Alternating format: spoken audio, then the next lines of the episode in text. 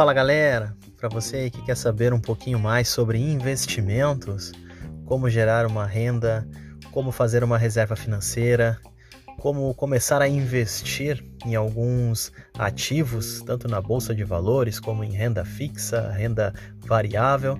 Convido você aí a curtir o nosso podcast Papo e Trova, meu e do meu amigo Rafa Brazão. Então tá feito o convite aí e espero contar com a audiência de todos vocês. Um abração a todos aí e um até logo.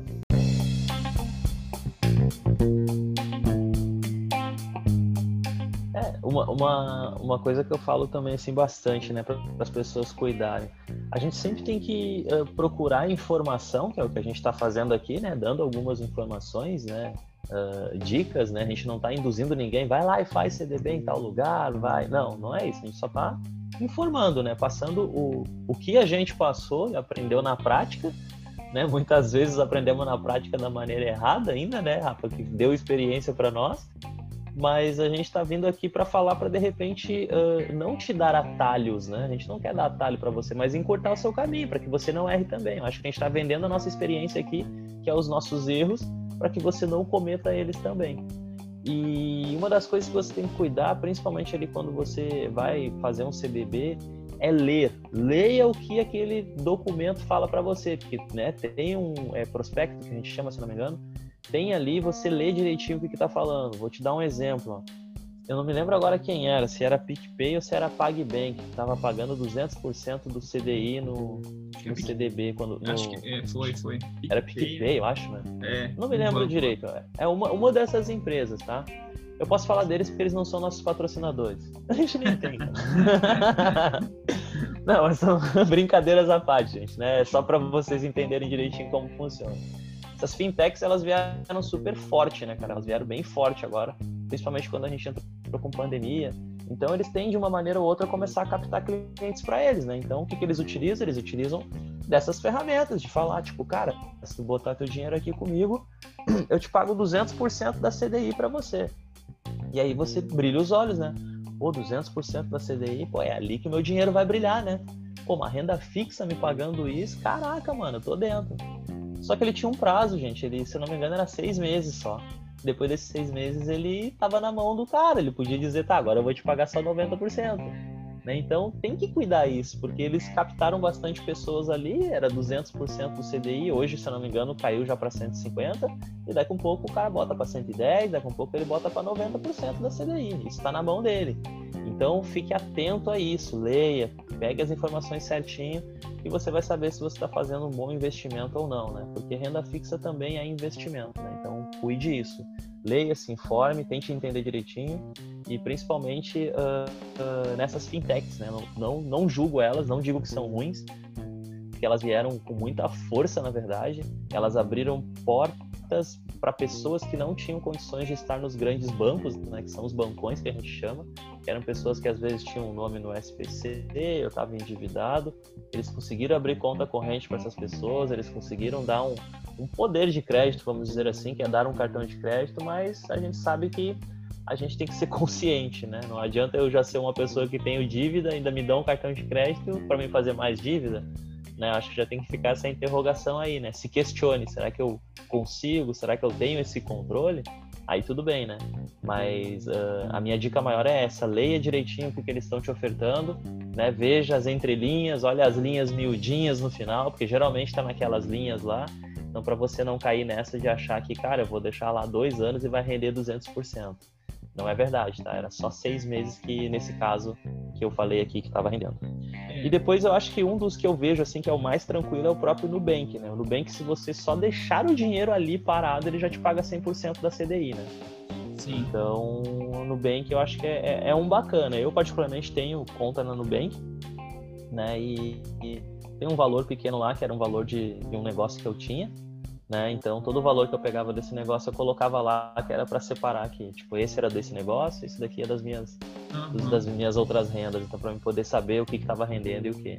Então na Nubank eu vejo que é isso, que eles pagam 100%, só do dinheiro que tá parado lá eles já estão te pagando 100% da CDI.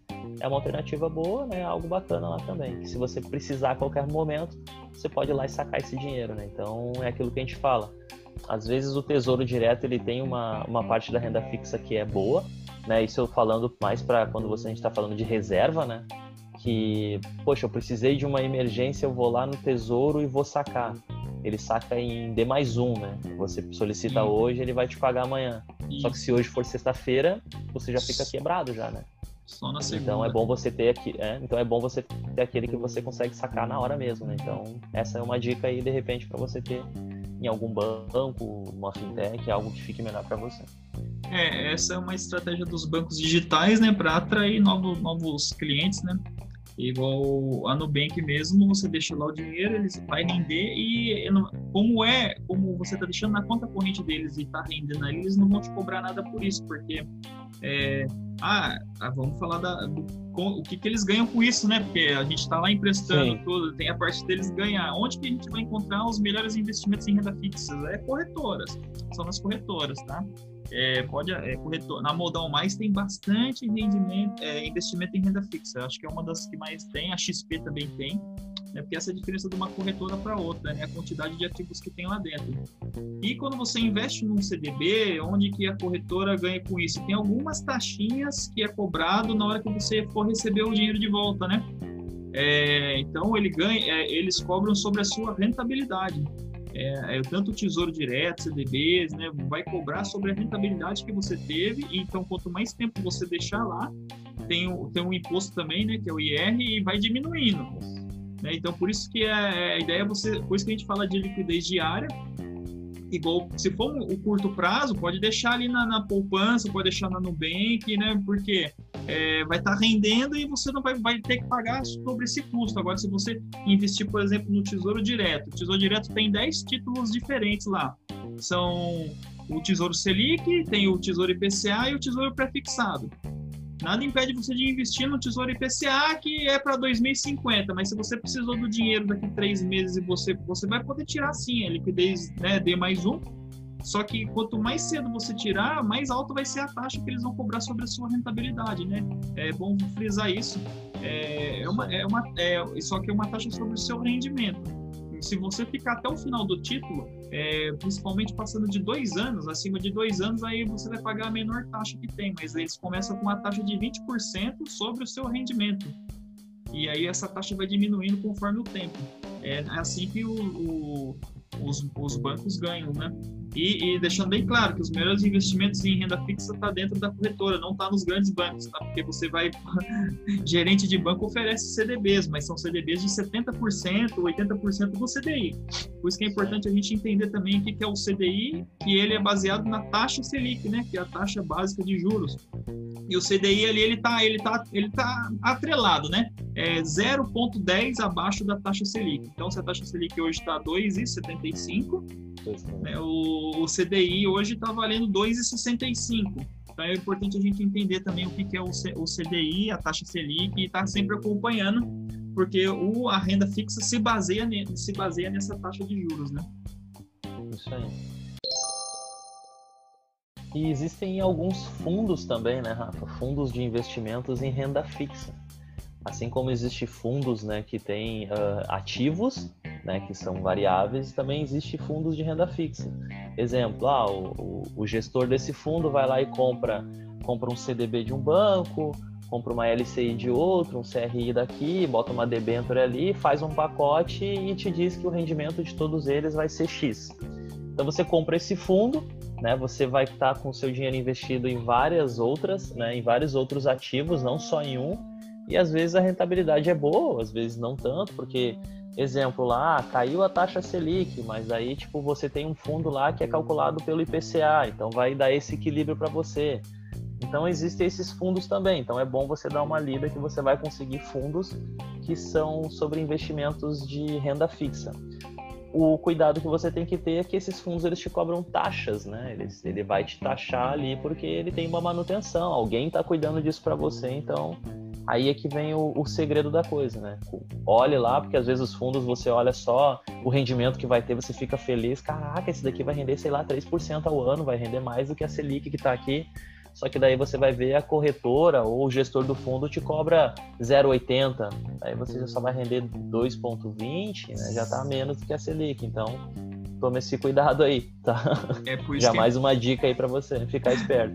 E é importante é, é, frisar naquilo que você falou atrás, né? Você lê, lê onde você está entrando, que as pessoas não, não, tem, não lê, não lê, principalmente as linhas pequenas, não lê. Então, mas está tudo escrito lá. Depois não adianta chorar, né? Isso aí, ficar bem esperto. Né? E... e aí, como a gente falou muito de IPCA aqui também, né, para o pessoal ficar ah, é né, mais ciente que é IPCA. IPCA ele ele está dentro da inflação, né? Ele é que calcula ali a inflação. É, eu não me lembro de é índice de eu não consigo me lembrar o significado da sigla. É, preço do consumidor, índice de preço do consumidor, ah, é mais ou menos isso. É, eu não, não consigo me lembrar. Mas isso aí você joga no Google e você vai descobrir o que significa o IPCA aí, né? IPCA. A, a sigla. Nada mais Mas, é, é do é que o, a inflação, né? Isso. E dentro dele existem alguns pacotes a quais eles fazem a soma, né? Para calcular a inflação. E aí dentro desse pacote é calculado alimentação, transporte comunicação, despesas pessoais, vestuários, habitação, saúde e artigos de residência. Então cada um deles tem um peso ali dentro, né? Eles calculam isso e daí sai o índice do IPCA aí, que é a inflação. Então tem alguns tesouros, né, que são calculados sobre IPCA. E aí você pode pensar, pô, o Brasil é o país da inflação, né? Daqui a um pouco eu posso botar o dinheiro aqui, se a inflação subir, eu tô ganhando sobre ela. Então, é bom também dar uma olhadinha nisso. É, o Tesouro IPCA mesmo, na minha opinião, é pensando no longo, é, no, no, prazo e para quem é conservador, eu, eu, eu sou favorável ao Tesouro IPCA, porque ele paga o IPCA mais uma, mais uma taxa anual. Então, se ele está pagando IPCA, ele está pagando a inflação. A inflação hoje, na data de hoje, está em torno de 4,5% no ano. Né, 4,5%. O que, que é, é o seu 100 reais hoje? Daqui um ano, esse seu 100 reais vai estar valendo 104 reais. Né? Só que você, só que é assim, você comprou vai, você comprou uma lata de óleo hoje, essa lata de óleo está 10 reais, o ano que vem ela vai estar tá é, 11 reais é a inflação, esse 1 real é a inflação. Então, com os 10 reais que você tem hoje, você não vai comprar essa mesma lata de óleo o ano que vem. E se você tiver um investimento atrelado com IPCA, ele vai estar te pagando IPCA, então o seu dinheiro não vai estar desvalorizando. É porque é os 100 reais continua valendo os mesmos 100 reais, ele vai estar valorizando junto, mas a, a, essa rentabilidade. Por isso que é importante entender o IPCA também. É, isso, isso aí é bem bacana, né? Então é legal as pessoas entenderem também como que funciona a inflação, né, Rafa? Que é aquilo que a gente fala. Hoje, se você coloca o seu dinheiro na poupança, a rentabilidade ela é baixa, né? Mas ainda vai ter uma pequena rentabilidade, que é a diferença de que os, os antigos que a gente conhecia aí, né? As pessoas lá de 1900 e bolinhas para trás, deixavam dinheiro guardado dentro de casa, no colchão, na gaveta e tudo mais. Aí, tipo, guardou mil reais hoje, daqui a 20 anos, mil reais não tem mais o mesmo valor. Esses mil reais já é balela, já, né? Ficou para trás. Então, quando você tem esses investimentos, que é, é, o que a gente fala, né, da renda fixa, seu dinheiro vai valorizando junto. Se for em cima do IPCA, ele não desvaloriza na inflação, ele vai continuar tendo o mesmo valor praticamente, só que como tem uma taxa diferente que paga um pouquinho mais, ele vai estar rendendo sobre aquilo. Então, uh, essa dica também é super bacana para você ficar né, de olho nisso. E aí, o que o Rafa estava falando da lata de óleo, eu lembrei de uma, uma curiosidade. Eu não sei se acontece em todos os estados, mas deve acontecer sim, porque é de praxe isso quando chega no início do mês. Que as pessoas saem para fazer compras do mês, né? Acho que isso é normal no Brasil, não deve ser só aqui. Porque eu me lembro que quando eu estava em São Paulo também, a galera saía, ah, que fazer minhas compras do mês, né? Aqui no Sul a gente chama de fazer o rancho, né? Ah, vou fazer meu rancho do mês. E, e o que, e que aonde eu ficava pensando, né, cara, pô, por que será, né, que a gente faz isso? E aí, esses dias eu tava escutando um rapaz comentando que tava conversando com um amigo dele que morava na Europa e tudo, e pegou e falou, né, pô, a gente tem que fazer o, né, o mercado do mês. Ele falou, por que vocês fazem mercado do mês, né? E aí, tipo, ele foi atrás disso, pô, por que será mesmo que a gente faz? E aí é por causa disso, gente, por causa da inflação, né? A gente passou muitas inflações lá atrás que, tipo, se comprava uma lata de óleo hoje, que nem o Rafa falou que era 10 reais, só que quando você chegava de tarde no mercado, essa lata de óleo já valia 15 reais, né? A inflação isso, era tão louca era que, dia, ela... né? No dia, não era isso nem era dois dias depois, era no próprio dia. Então o que as pessoas faziam? Elas recebiam, elas iam direto no mercado e compravam tudo de uma vez só. Porque no outro dia poderia ser que estaria muito mais caro, elas não teriam o poder de fazer a compra. E aí para você ver que daí isso foi aculturado lá atrás e hoje continua sendo uma cultura. E a gente já não tem mais essa variação de inflação. Mas o que, que eu quero dizer com isso? Que tudo aquilo que você pega como hábito, né? Tudo aquilo que você começa a fazer vira um hábito. Então, cara, começa a investir. Vai virar um hábito. É verdade. Vai começar a virar um hábito pra gente. É sim, é. Porque, né? Porque hoje você faz algo que você nem sabe o porquê, mas você faz. Cara, então começa a fazer algo que tu sabe o porquê e começa a acumular esse valor aí pra ti. É. E, e, e, assim, só complementando rapidinho, né? Porque é, é uma cultura que virou e, e, você pode ver que os mercados são os únicos que não fecham em plena pandemia. E na Europa não abre, tem, tem países que não abrem mercado de final de semana. Ah, só que no, é, o Brasil pegou a, o hábito do a cultura um pouco dos Estados Unidos e, e visando isso, ele todos o mercado abre de segunda a segunda, mas tem muitos países na Europa que não abre final de semana, né? E, mas é uma cultura, é né? É uma cultura. É verdade, cara. Eu tive, tive uma colega minha que ela morou na, ela morou na Inglaterra. E aí a gente conversando um dia, falando, né? E ela contando as experiências dela. Cara, ela disse que meio-dia fecha tudo e abre duas da tarde. Em Portugal também é assim. Aí eu peguei e falei assim, tá, como assim fecha tudo, cara? Tipo, vou é. passar ali no, no, no, na padaria, no mercado, tá fechado. Ela falou, tá fechado? Fecha meio-dia, fecha e retorna às duas da tarde, das duas às cinco. Porque depois tem o chá. Aí, aí eu, caraca, mano, mas que, que loucura. É cultura, cara. E aqui nós temos a cultura de que as coisas têm que funcionar 24 horas. Porra, é. não, não precisa isso, né, cara? Porque tu vai aprender. E eu me lembro que quando eu era pequeno, no domingo, os mercados, mercadinhos próximo da minha casa era só até o meio-dia. Então, se tu não comprou até o meio-dia, de tarde tu não tinha mais nada, te ferrou. E hoje a gente tem isso de que às vezes tu chega no mercado 10 horas da noite em pleno domingo, eles estão fechando e tu tá reclamando, dizendo, pá, mas já tá fechando o mercado. Cara, é. domingo, velho, 10 horas da noite, o que, que tu quer no mercado? É. Já começa por isso já. É, é uma cultura que né, vira hábito, que virou cultura, e é a mesma coisa para investimentos, né? É isso aí, daí agora não tem mais como tirar. É. Mas eu lembrei dessa curiosidade aí, achei bacana trazer para linkar uma coisa a outra, né? Tipo, cara, a gente faz algo automático porque ficou aculturado. Então, por que a gente não transformar então o investimento em cultura também e fazer com que o povo todo comece a investir, né? Então, Sim. acho que fica essa dica para nós aí que já que a gente vem aqui, né, para passar isso para a galera, então acho que a galera também pode começar a disseminar isso aí para nós também junto aí no Brasilzão afora. E é por isso que a gente tem que aprender a começar a investir primeiro na renda fixa, né? Que na, na renda fixa que a gente vai montar nossa reserva, é o caixa, é investimento a curto prazo, né? né? Tem, né? Tem mais alguma coisa que dá para agregar na renda fixa? Né? Tem outros investimentos, Cara, tudo, a gente não é... entrou muito a fundo, né? Se você quiser falar as letras aí. Só para. É, não, era, era, era isso que eu ia falar. Daí tem LCI, né? Tem a CRI, que daí são muito mais ligadas à parte uh, de agricultura, né? E aí eu estava conversando com o Rafa antes e falei para ele. Eu me lembro que quando eu cheguei, meu primeiro aporte que eu fui fazer em, investimento, né? Eu peguei, peguei uma dica e me disseram, cara, investe na LCI, LCA, dá um rendimento muito bacana. Isso eu tô falando de cinco anos atrás, eu acho, né? Cinco, foi em 2016. Eu tinha pegado um prêmio, né, da minha empresa e daí eu, caraca, eu tenho, não, não vou usar esse dinheiro, eu quero começar a investir. Já tava me achando investidor nato, assim, né? Eu sou o cara que vai render no ano aí, sei lá, 15%. Mal eu sabia que não existe isso, né? Mas tudo bem. Aí peguei uma dica, daí fui no banco, né? Porque eu sou povão, né? Eu sou Brasilzão, eu não sei investir ainda, né? Então eu fui pro banco, achei que o banco ia me, me ensinar a investir. E aí eu cheguei lá, falei com a gerente, falei para ela, oh, eu queria investir esse valor aqui numa LCI. Né? E na época eu tinha um aporte de. Eu tinha ganhado uma premiação, meu aporte era de 27 mil. E aí eu peguei e cheguei bem feliz, achando assim que tava arrasando, né? Dela assim, ah, Anderson, beleza, só que com esse valor tu não consegue fazer um aporte numa LCI ainda, porque na LCI, sei lá, naquela época era 50, 60 mil que tinha que fazer o aporte. Só que isso era no banco, né? Só que eu não entendia. E aí fiquei, caraca, mano, tem que ter muita grana para botar nesse negócio. Só que eu imaginei isso aí deve render muito dinheiro então, porque tem que ter bastante para colocar. Só que aí ela pegou e me indicou o CDB. Daí foi quando eu fiz o CDB. Que na época também eu não entendia e ele me pagava 80% da CDI. então, né, eu já contei essa história aqui que foi a maneira que eu comecei a investir. Foi isso, eu botei meu valor lá rendendo 80% de CDI né, no CDB e achei que estava arrasando.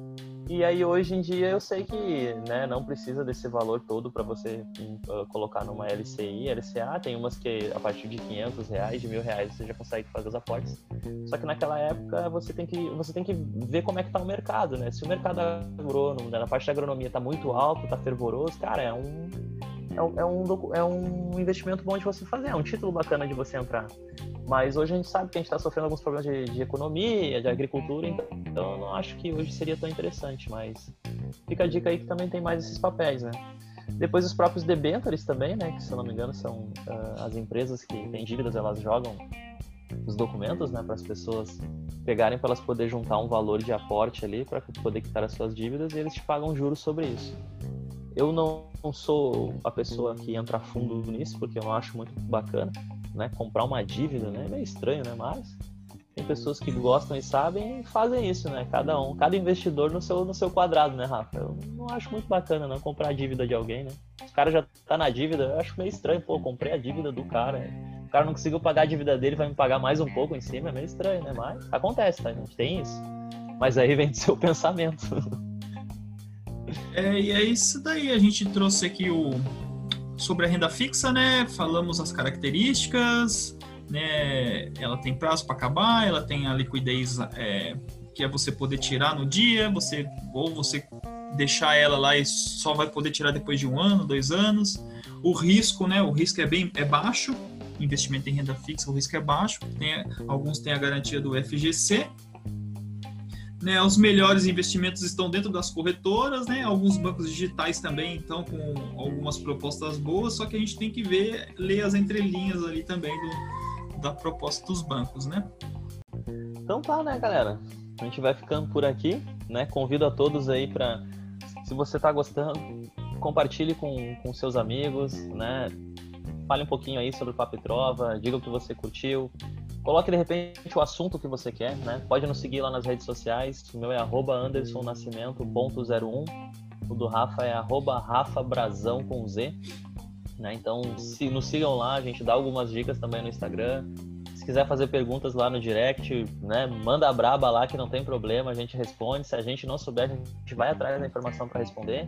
E dependendo do que a gente vai recebendo de, de, de dicas e informações lá, a gente traz para cá também, né? Então, o nosso papel é esse, né? É tentar ir aculturar cada vez mais o povo brasileiro nessa parte de investimento e falar que o dinheiro não é ruim, né? O dinheiro não é ruim, é você que tem que saber para onde que você vai colocar ele. Ele pode ser o teu melhor aliado, né? Se você souber trabalhar com ele. Então, a gente está aqui para mostrar para você que ser rico não é ser uma pessoa ruim, né? Ter riqueza não queira, não é sinônimo de maldade. E é isso daí, galera, né? Tem um ótimo dia, ótima noite. É, depende do momento que você está escutando. Né? Você está escutando e curta aí o nosso podcast que semana que vem tem mais. Isso aí. Um abração para todo mundo e até a próxima.